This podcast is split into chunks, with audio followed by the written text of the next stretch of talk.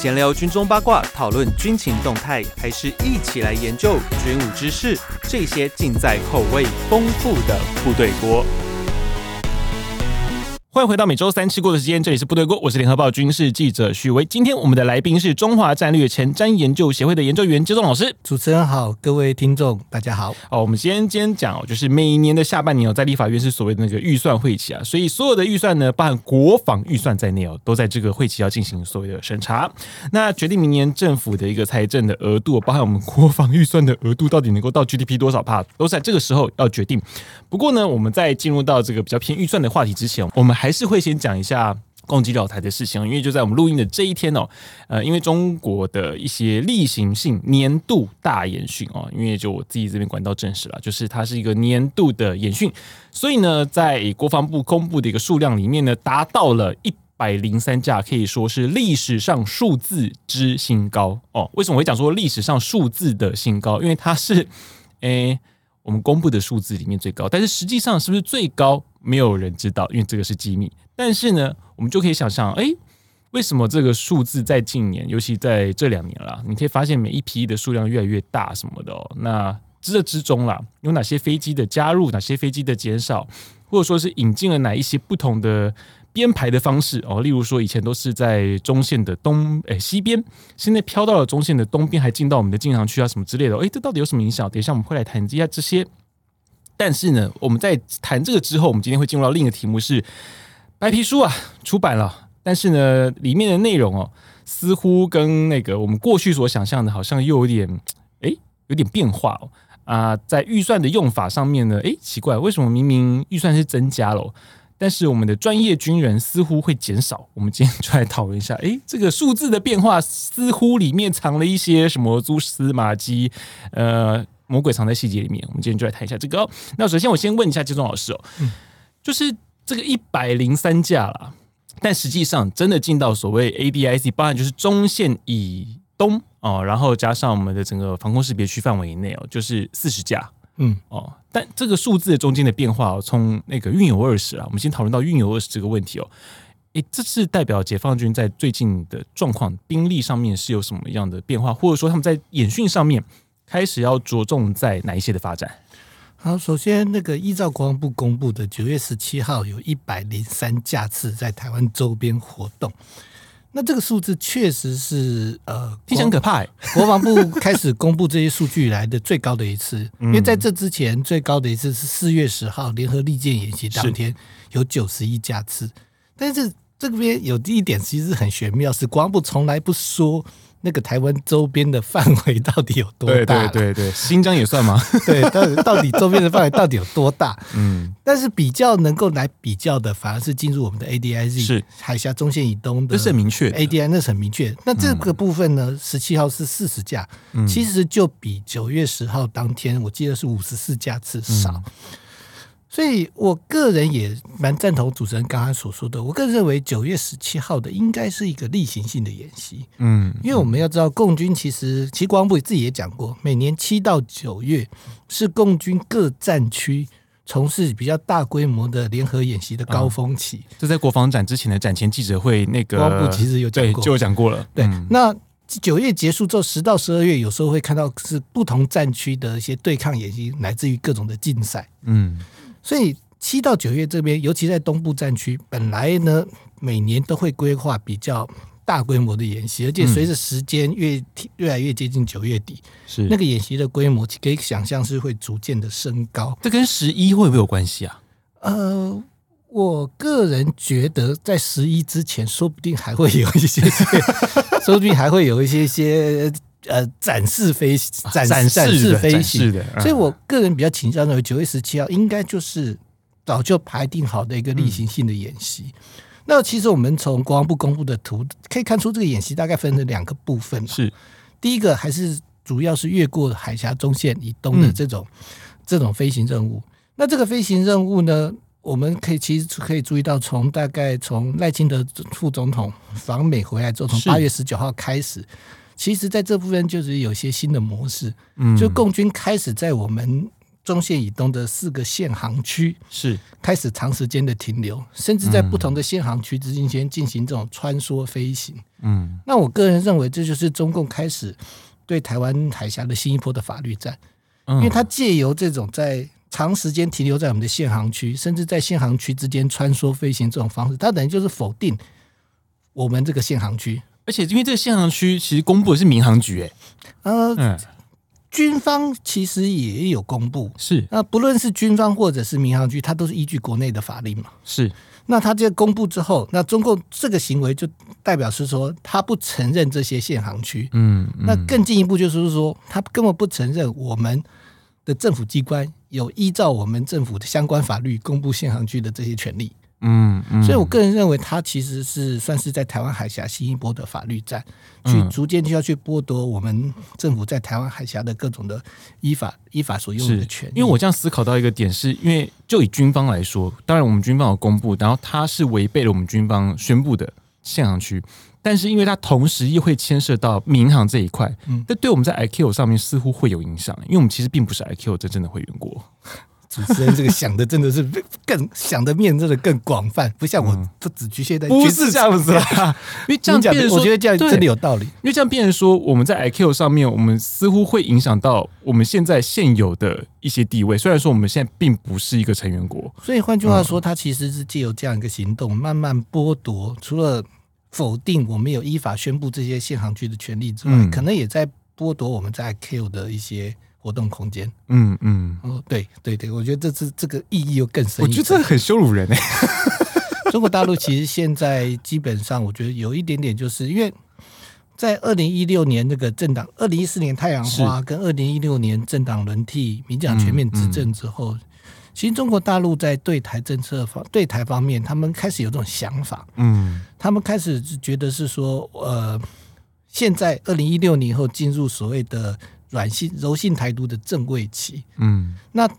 他要借由各种的方式的施压，让台湾的民众感受到一定的压力，嗯，嗯，然后呢，来证明，来向台湾民众证明中共的想法，说这样可以向台让向台湾民众证明所谓的柔性台独的路线行不通，嗯，然后呢，他认为台湾民众受的压力大到一定程度的时候，会反过来。要求执政的当局必须要在重大的方向上跟中国大陆相向而行，这是中共的想法了。虽然说我个人觉得有 有点过分，有点过分一厢情愿，但目前是中共的想法。对，所以他在这段期间，他对中对台湾的那种军事压力，他其实是不见不见得会因为比如说我们选举或怎么样，嗯，而而有所缓和。嗯，他。按照他的做法，我的施压要一步步的推进。是，那更重要的是，我觉得中国大陆可能也在担心，明年大选的结果可能还是不太如中共。他大选结果可能还是未必是呃，会不太符合中共的预期。嗯，那如果还是民进党继续执政的话，中国大陆可能会认为说，那在现阶段，他要在台湾海峡采取更进一步的。法律战的行动，嗯，然后进一步的去掌握在台湾周边的各项的一个呃态势上的优的的优势地位，来防止万一二零二四年大选的结果如果还是民进党继续执政，嗯，所以他可能就先希望在台湾海峡这部分先能够采取一些动作，然后呢，先获取更多的无无论是法律战或宣传战或认知战方面的一些成果。嗯然后以免这个二零二四年后的情势不如预期，但是我会有个疑惑疑问点，就是因为这一次 这样讲好像有点伤心哦，因为这一次的选情其实已经嗯怎么讲？因为人数比较多嗯哦，嗯、所以这一次的选情并不像以往如此那么的焦灼，嗯哦，会不会变成说，其实中共在解放军对台施压的这部分？有没有可能会开始出现跟所谓政治上脱钩的状况？就是跟选举、跟台湾选他们共产党所关心台湾选举上脱钩的一个状况。基本上在二零一六年之后，中国大陆在对台湾采取这个军事施压的时候，嗯，就已经不再像以前一样会去讨论讨讨论一下台湾的政治状况，乃至于台台湾是否在选举。哦，所以其实已经已经是脱钩了。我觉得二零一六年之后基本上就是脱钩了，反而他有的时候会因为美中台三方可能有些重大的政治事件，啊、或者是美台之间有一些突然之间在美台的政治军事交流有一个大幅度跃升，这个时候他会刻意的采取针对性的演训，嗯，来。来进行相关的表态，否则的话，我觉得绝大多数他就是按照他排定的年度计划，嗯，这样陆续去实施，他不会因为你台湾可能在选举，或者是希望哪个党，或或者说哪个党突然超车的时候，他就改变他的策略，我觉得不太会，我觉得不太会，顶多就是在跨越中线，在呃，我认为啊，顶多就是在桃新竹到台北，就是台湾海峡最窄这一段，嗯嗯，跨越中线的频率。可能会有所调整哦。那其他部分的话，我觉得他排定的演训，他就会按照执行。是。那不管这个演训的架数或规模或强度，那排定了，他就继续执行。所以从那个以往就两岸对抗，已经真的完全就是美中台三角关系。就基本上中中国大陆在采取这些演训行为的时候，已经不太认为，他们认为已经不太需要太去 care 或者太去太去关注台湾民众的感受。嗯嗯。好，这是第一部分，走自己的路了。对，这第一部分。第二部分，我觉得比较值得注意的，在军事上比较具备浓厚意义的是运油二十的出现。是，是因为在九月十七号，我们看到两架次的运油二十，加上数量不明的歼十六战斗机，嗯，还有一架空，还要有一架预警机，嗯，就他们三这三个飞机所组成编队，是一路的往南，到了台湾的南部跟东南部再折返。那我觉得这个很显然就是。呃，中共在演练战斗机由运油二十进行空中加油，然后进行这种长程的海上飞行任务，是，并且过程当中由这个预警机来扮演这个空中指挥管制的这样一个工作任务。嗯，那我觉得更值得注意的是，九月十三号就是几天前，是。中共其实类似的编组、类似的路线，其实就做过一次了。而九月十三号的时候，当时的运油二十是出动三架，更多。是出动三架。那首先，我们从九月十三号到九月十七号，中共进行了两次长城空中加油训练，而且一共出动了五架次的运油二十。嗯，我觉得这边可以注意到，第一个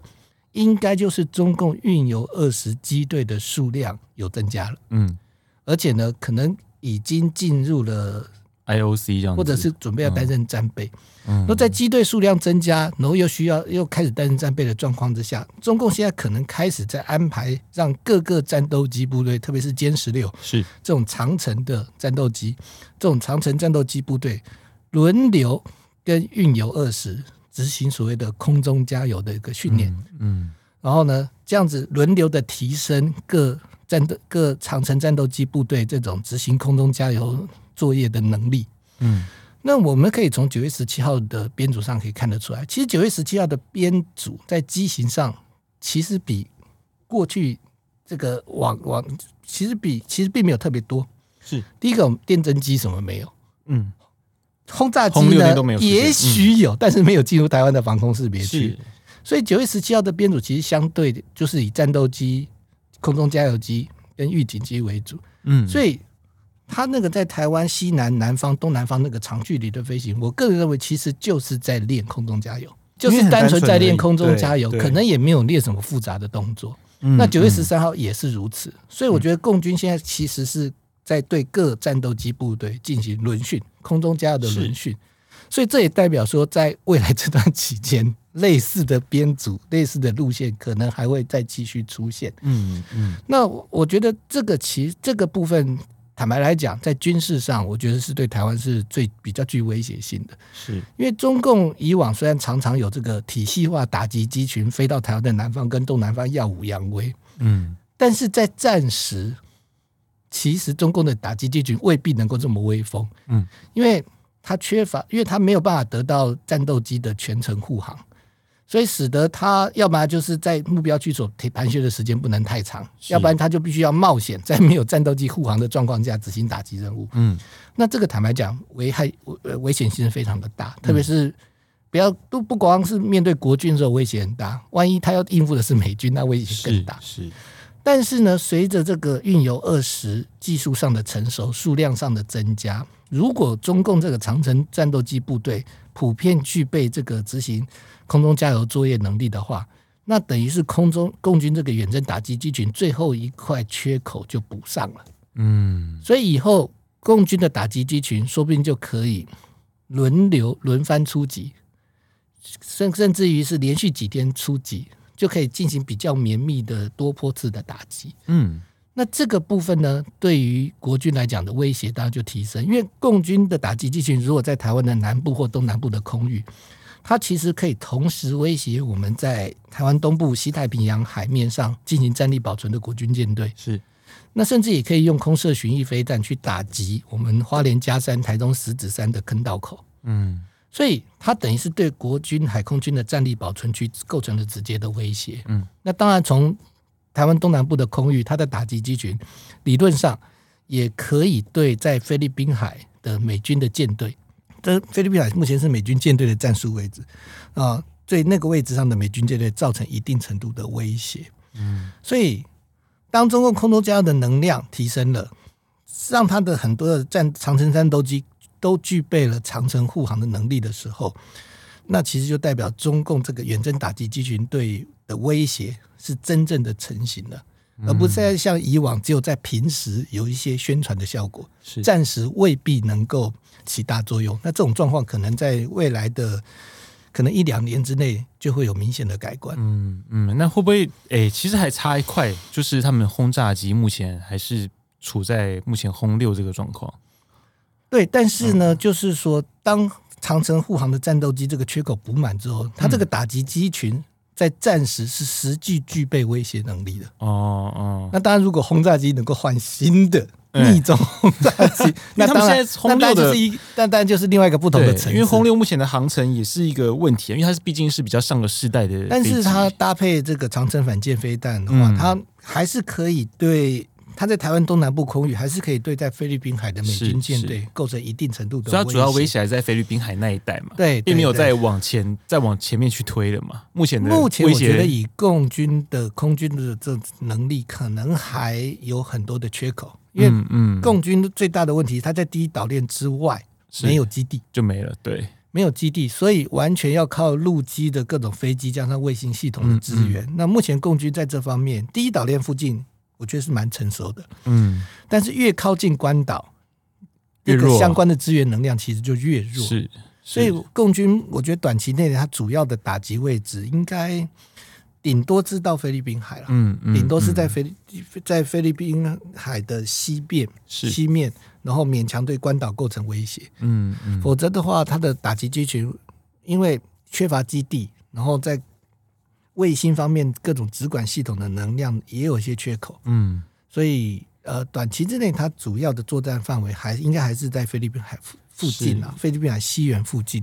为主。嗯，这样我还会好奇一点，可是因为那种空中加油机哦，它是要做那种远程打击的时候辅助用的，就是去帮大家添增航程用的，就是当个乳那个奶牛啦。啊、嗯，我们大家讲都是奶牛啊。对。可是因为空中加油机毕竟是一个很大，嗯，很明显。很容易被遭受攻击的一个目标，嗯、可是他们这些所谓的战斗机，主要任务其实又是在护航轰炸机。嗯，他们有办法 cover 的回来这些加油机。暂时的话，理论上它的也会有挑一个相对安全的空域进行作为加油的空域。是，那在这个加油空域附近，当然会有预警机指挥一些战斗机担任这个护航的工工作。是，是所以加油区跟轰炸机所在的打击区会。会有一段距离，在暂时的运作应该是这样，所以也就从这边可以看出来，九月十七号那个状况都在练。其实坦白讲，就是单纯在练习空中加油，嗯，并没有看到，比如说中共这个体系化打击机里面常常会出现的轰炸机，还有各种的电子作战机跟电侦机，基本上是没有出现在台湾的 ADIZ 内，所以我们可以据此推测，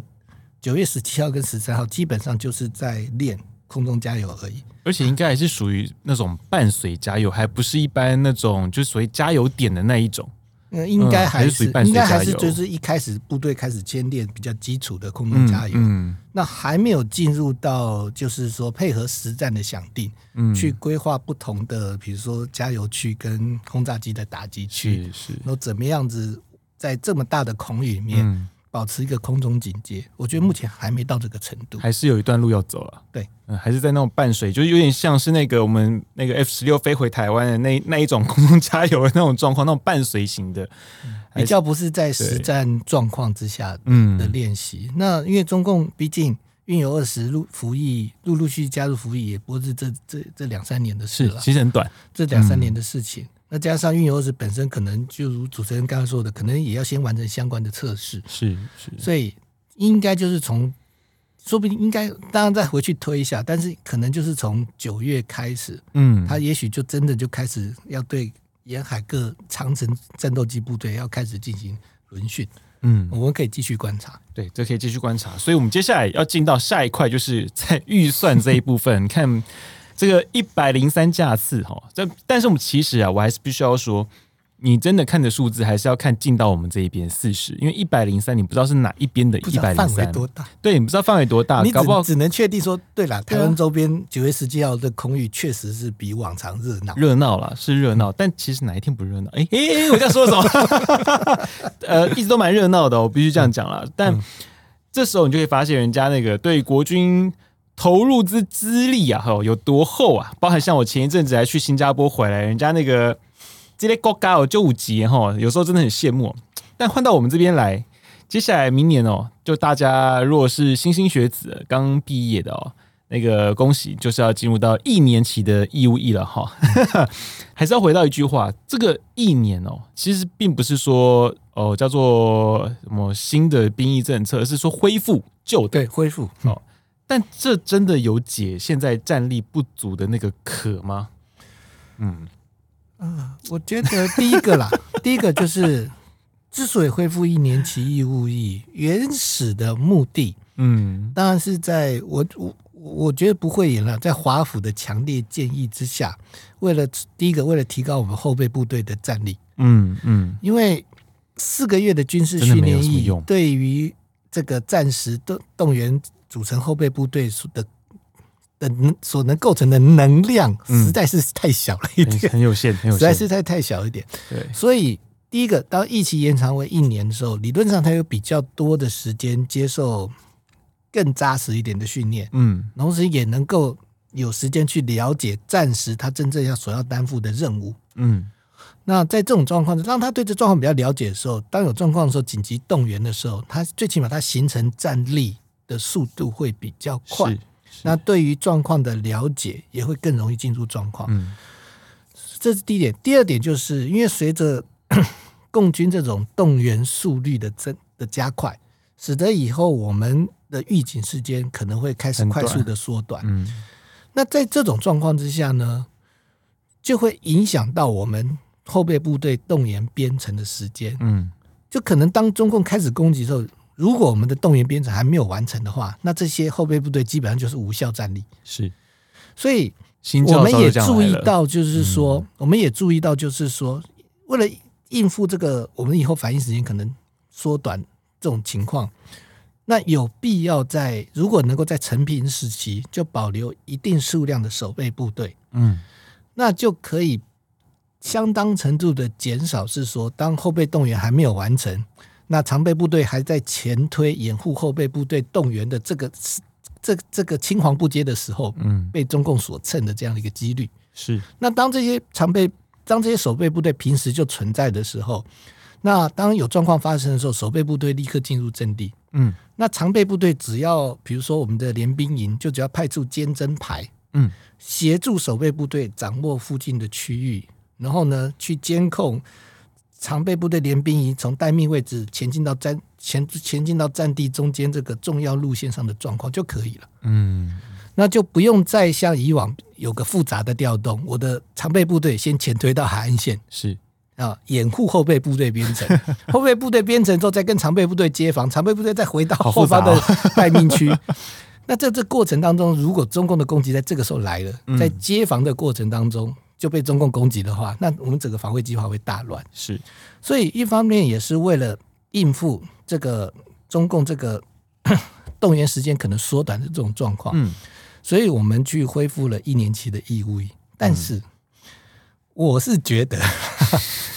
原始的目的是这样，可是呢，当国防部在实际进行计划阶段的时候，国防部我觉得很难避免就会想要借由这个每年少则九千啊，多则四五万的这个义务役人力的，来解决很多部队长期间所面临的边线比不足的问题。哈哈哈哈！所以国防部的，我觉得我自己过的过程当中，国防部的尺度是越来越宽。嗯，一开始的时候，他其实很坚持同一起同单位变嘛。对同一起同单位，对，就是说我自愿意维持原来的规模，然后同役期同单位的意思是说我尽量在基层部队里面不要让志愿役跟义务役混合编混编，是，所以才出现什么五个五个常备旅，不五个那个后备旅这样子嘛。可是到后来呢，嗯、同役期同单位这句话好像就越来越消失，后来就变成呃常备部队以志愿役为主，是。那这时候他就开始说：“哦，我会依照中高专长，嗯嗯，然后呢，依照你的志愿是开放义务役的士兵去这个去常备部队。那到了目前到现在，我觉得更进一步是说，当然这些基础还是在啦，嗯，就是中高专长，然后呢，你有你你自愿有意愿，但是我觉得随着我们志愿役人力开始下滑。”嗯，那我觉得，特别是地面部队，可能越来越难抗拒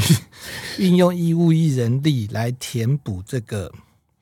呃常备部队兵线比不足的这样一个缺口。嗯、因为最近国防部的说法又变成常备部队以志愿役为主，嗯，义务役部队以守备部队为主，嗯，这是最近又改回来的吗？就，就是国防部在最近面对外界的一些询问的时候，他出现了。义务役部队以分发守备部队为主，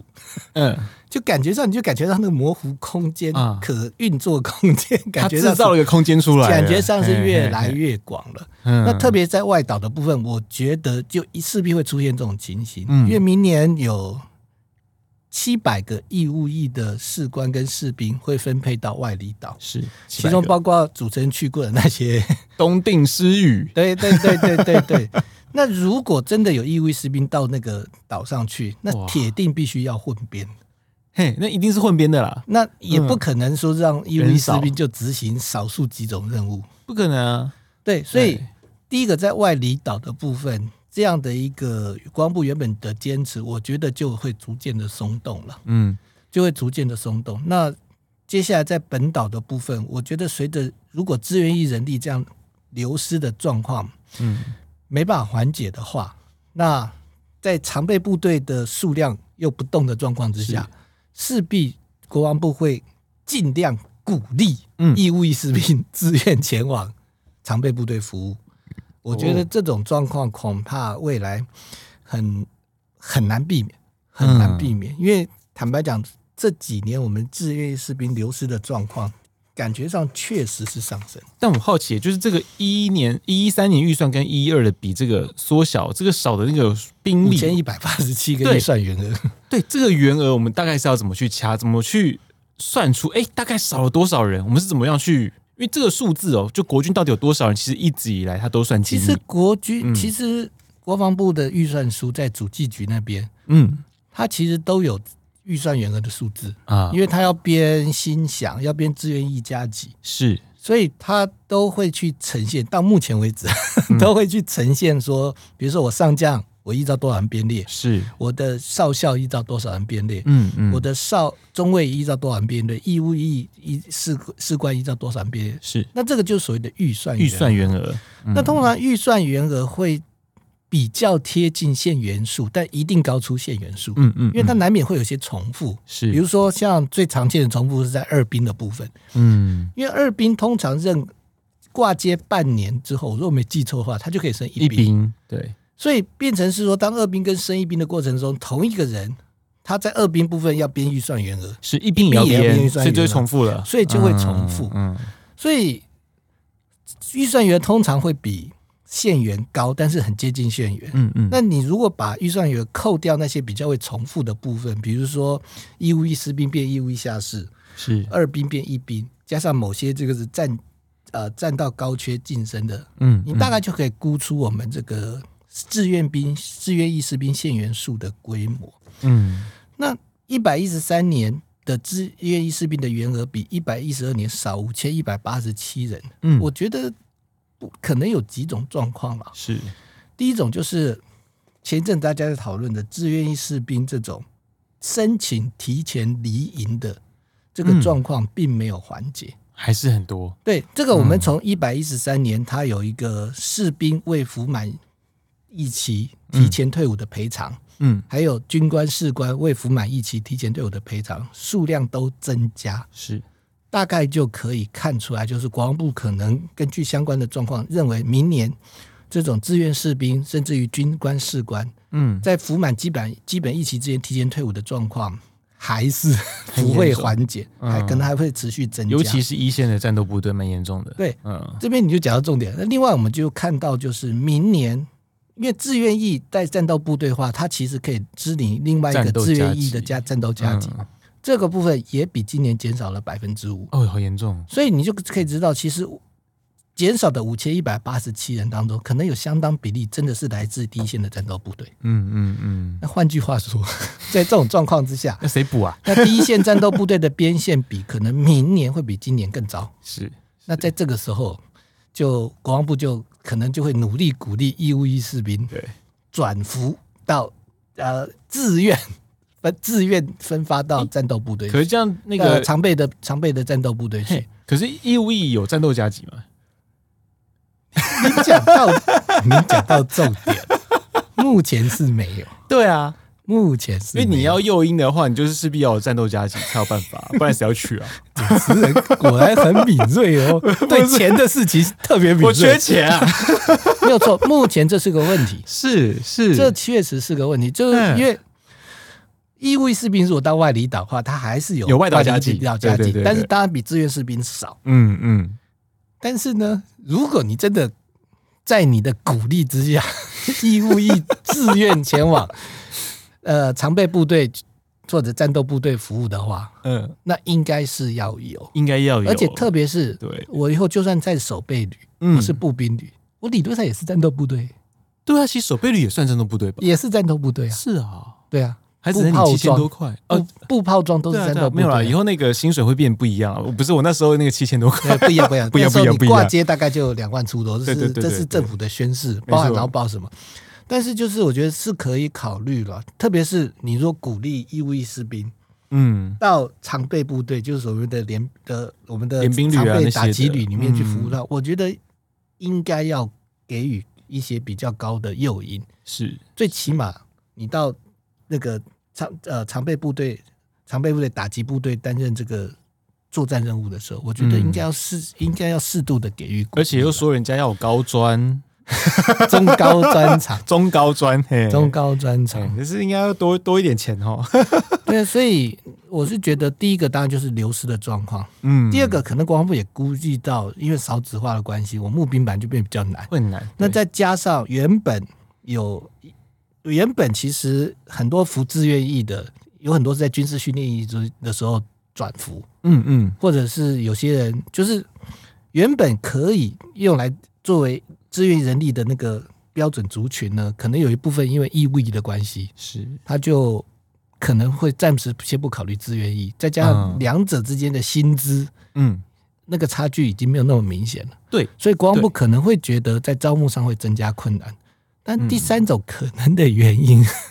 就可能是以往在编预算员额的时候比较理想化。啊，就是还是按照国防部所颁布的编线比的标准来编，是是。但是他可能觉得，可能要去查啦，是不是过去几年发现是说，其实超编了吗？其实预算是不是有很多没有办法执行完啊？所以在这一次，他可能就比较。务实的决定面对现实，嗯，而不再用国防部所颁布的边线比标准作为提列预算员额的基础。是是，它可能就是以现元素为基础。因为国防部其实对于本岛的战斗部队、外岛的战斗部队的边线比，它其实都有个规定。那以往在做这个预算员额的时候，会依照那个边线比标准来来制定预算员额。那这次不排除啦，不排除是国防部可能就务实的面对当前的难，当前的困难，嗯，所以比较以实际的数量为出发。但我还是会担心的，就是你看现在明年的志愿役士兵的预算员额变成十六万六千两百三十五人，嗯，但是你如果把预算书主计局的那个部分的预算也拿来看，扣掉可能重复的部分，嗯，我甚至担心以明年志愿役的员额搞不好会降到十六万以下，这么低呀？因为重复的部分不到十六，重复的部分大概只有几千了。啊，那再加上，啊啊啊、呃，有些你看不出来的重复部分，比如说我少校进中校，对对对对对，或少尉进中尉，嗯、那些的重复的部分，对，因为以前是一年两次，现在是每个月一次，加上每年他本来就会多抓一些比例，所以你把这些因素都考虑进去之后，我有点担心，嗯、明年预算员额，志愿役士兵、志愿役官士兵是十六万六千两百三十五，嗯。实际上会不会现员数搞不好会首度跌破十六万人？是。那在这个状况下，我觉得这其实是个警讯啊。嗯，第一个就是我们的部队其实在未来几年是要扩编的。对，尤其像海风，你看那么明显。然后呢，嗯、因为我们在未来三到五年至少要接十五种新装备，陆海空三军都要接。对啊，义务役减，义义务役增加，但是你志愿役减少。对，那其中有很多其实是蛮复杂的，对、嗯，高精密度的装备是。那在以往义务役剩下一年的时候，就常常碰到一个问题：我去美国去接装备的时候，嗯、回来的时候可能都会要求你先签，你回来之后至少要自愿再服役多久？嗯嗯嗯。但人家一期就是留营书，人家一期就是一年嘛，对、嗯，你你你能够再让他延多久？对，所以坦白来讲，像这种比较复杂的武器装备，也许我们先让士兵熟悉相关的设备、相关的操作，学会如何保养，更重要的是学会如何在暂时的条件下运用。嗯，这个大概一年都不够了，不够啊，完全大概一年都不够了。所以理论上，这些比较精密的武器装备，应该要有志愿士兵来、志愿役人员来操作会比较好。可是随着志愿人人员若这样快速流失，然后部队要扩充装备，又要新的装备要不断的进来，在这种状况之下，我觉得对我们志愿役部队的战力，特别是对那些新装备的运用跟维护，嗯，都会造成很大的隐忧。因为这个部分，坦白讲，义务役士兵要填补并不容易，嗯，并不容易，因为他的役期就是一年。是很可能他受完训之后就准备要退伍，差不多到就准备要，甚至于可能训还没有受完就要退了，你又不能不让他退。是，是所以这个可能会造成我们志愿役部队还有我们那些很贵的新装备的战力呢，其实会不如预期。嗯，而且还有一些情况，像例如海风这个问题啊，因为海风不是要扩编嘛，嗯，那扩编之后你编缺军团军级，对，他已经没有人了，可是没有的剩下那些空的缺，锦江舰因为最近在退嘛，嗯、那其实沱江剩下没有那么多的员额要用，所以变说剩下那些锦江退的退下来的那些缺额要补到海风去，所以我就觉得很奇怪，可是你舰艇的到岸上的这个不会有问题，他如果只是把员额挪过去，嗯。倒还好，但是你说是要把原本在舰上的人转去海风，那个难度就很大。对啊，对啊，签证都不一样，欸。而且这些人因为服役比较久，过去应该都是基层干部。是，但是反而变成他是对这一块最不熟。没错，这这会是个问题，因为理论上在美国的状况，通常就是原来这些人就退，嗯嗯，他就不让你续服了，他就退。但是我不知道军方目前的做法，因为你若只是单纯的把原额。转到过去是那倒还好，因为他只是员额过去，人没过去。但是数字而已。如果人过去的话，这个其实就变成这群人，这这这群转移过去的军事官，可能就要经过一段蛮长时间的再训练。对，而且其实舰艇上的都算是专业的。对，其实是蛮可惜的。嗯，其实是蛮可惜的。那这个部分，坦白讲，如果在飞弹部队啦，我觉得适度的有一些义务役人员来担任。倒未尝不可哦。飞弹部队可以有义务役的吗？因为我觉得飞弹部队里面分工其实蛮细的。嗯，那如果有一些本身就是在学校就有过，比如说电子电机、自动电电子电机的话，嗯、我觉得是可以了。这个部分是可以。但是，一般的地面部队的话，你的义务役跟志愿役混编，我个人比较担心的会产认为是说对基层部队造成很多管理上的风险。嗯，嗯好了。特别我们不会演的，嗯，在基层部队里面，自愿意现在呢，坦白讲还比较能要求，是因为我可以把你太除。对。可是你如果遇到那种很皮的义义务役，嗯、坦白讲，基层部干部还未必有足够的手，未必有足够的足够的权限，或者是对，或者是方法可以来约束他。而且现在也不太能关禁闭了吧？这就想到过去很黑的历史。第一个 可能标准很很严，第二个基层干部可能根本也不敢，不敢，我觉得不敢，可能根本也不敢。嗯那这边就会发生到，当它发生的是比较严重的事件的时候，比如说暴力犯上，嗯，或者是不服命令的话，嗯，你移到民间的法院去处理，搞好等退伍的一审结果都没下来。对啊，那在这个过程当中，这个士兵是继续留在原单位呢，还是另外找个单位去管？可是重点是你要调另外的单位，哪个单位要守他？对，那这个时候如果这个义务士兵又没有明德又是跟志愿役士兵混在一起的话，嗯，那。是不是会造成很多内部上的冲突？是，那对于基层干部来讲，也是一个很大的压力。更重要的是，以后我们说不定会有义务役士官。是啊，是啊。那如果义务役士官的单位面有志愿役士兵呢？嗯，哎，其实以前就有啦，我那时候就有这个问题，就就有这个情况啦。但是现在志愿役士兵在常备部队还是多数嘛，虽然他流失的快，但 还是多数，是主要群体。对。对，那在这种状况之下，其实对义务役军官或士官来讲，也是个很大的压力。对，所以原本国防部同一期同单位这个原则，我觉得是正确的。嗯，只是因为随着战斗部队的这个缺额越来越高，嗯，使得我觉得军方很难不把很难不很难不去，嗯，很难去抵抗把义务役用来这个改提高边线比的这样一个。诱惑是，可是可是这个义务役进来，它到底能对于我们现在整体全部的员额的边线比，到底能够补得进多少？因为我们现在，因为义务役进来之后，我们现在又要多多那几个后备旅。到二零六二六二二零二七的时候，国防部的总员额会从现在二十一万五变成二十七万了。嗯，会变成二十七万人。用总员额是增加的，啊，可是对填补下那个边缺那个。剩下空的那个数，坦白讲，今天如果国防部不管三七二十一，嗯，我一我我我就是以把打击部队的边缺填满为，哦，先填那最要最最高要求的话，用义务役当然补得起哦。但是重点是补补进去之后，其实对于这个打击部队的战力到底是对正向还是负向？嗯，因为义务役的役期短，嗯，那我们。一个部队训练的流露，一年半到两年，才是个完整的训练。正常的都讲一年半到两年。那变成是说，你当你的打击部队义务役士兵太多的时候，就变成是说你的训练的成果很容易流失，而且整个部队的进训都会受到很大的影响。应该说，可能很多部队里面有很多人都是没有完训的人，都是没有完训，所以这其实对之打击部队的战力，我觉得其实是。不见得会提升，反而会下降。嗯嗯，所以国防部原本的同一期同单位，然后把义务役集中编的守备部队，因为守备部队他担负的任务相对比较单纯。是，所以在这种状况之下，我觉得反而可以能够尽到各司其职，然后呢，都能够让他们能够呃专心做好。嗯。呃，以后所要担负的任务，我觉得这样的规划其实是比较合理的。是，但是 显然国防部看到打击部队，特别是外岛 越来越多的缺额，可能是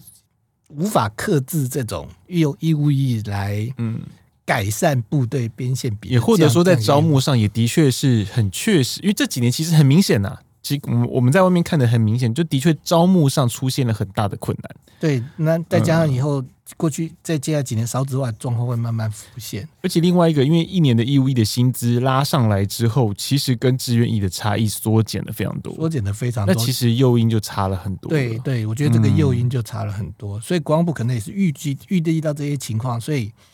决定明年务实的。从现元素 出发来编预算原额，嗯、否则的话，在担心我如果还是按照国防部规定的编线比这个预算原额来编的话，到时候年度结束，说不定有一大堆的人应该被检讨人惨，人事费可能无法顺利执行。嗯嗯，那检讨很惨就算了，对国防部来讲，如果如果剩下二十亿，我要是要缴库的，是那他们可能会认为说，哇，我如果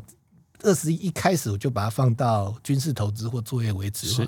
是。说不定不是更有效用吗？搞不好油钱还比较够哦。所以我觉得，如果是基于务实的考量，嗯、我觉得还 OK 啊。但是国防部我觉得可以适时的告诉全国的民众，目前国军确实有这些的困难。嗯，我觉得这是可以实际讲的了。我觉得这是可以实际讲的。嗯，嗯，不用去在那边，不用不好意思了，就真的就是问题嘛。就是我觉得不要 不要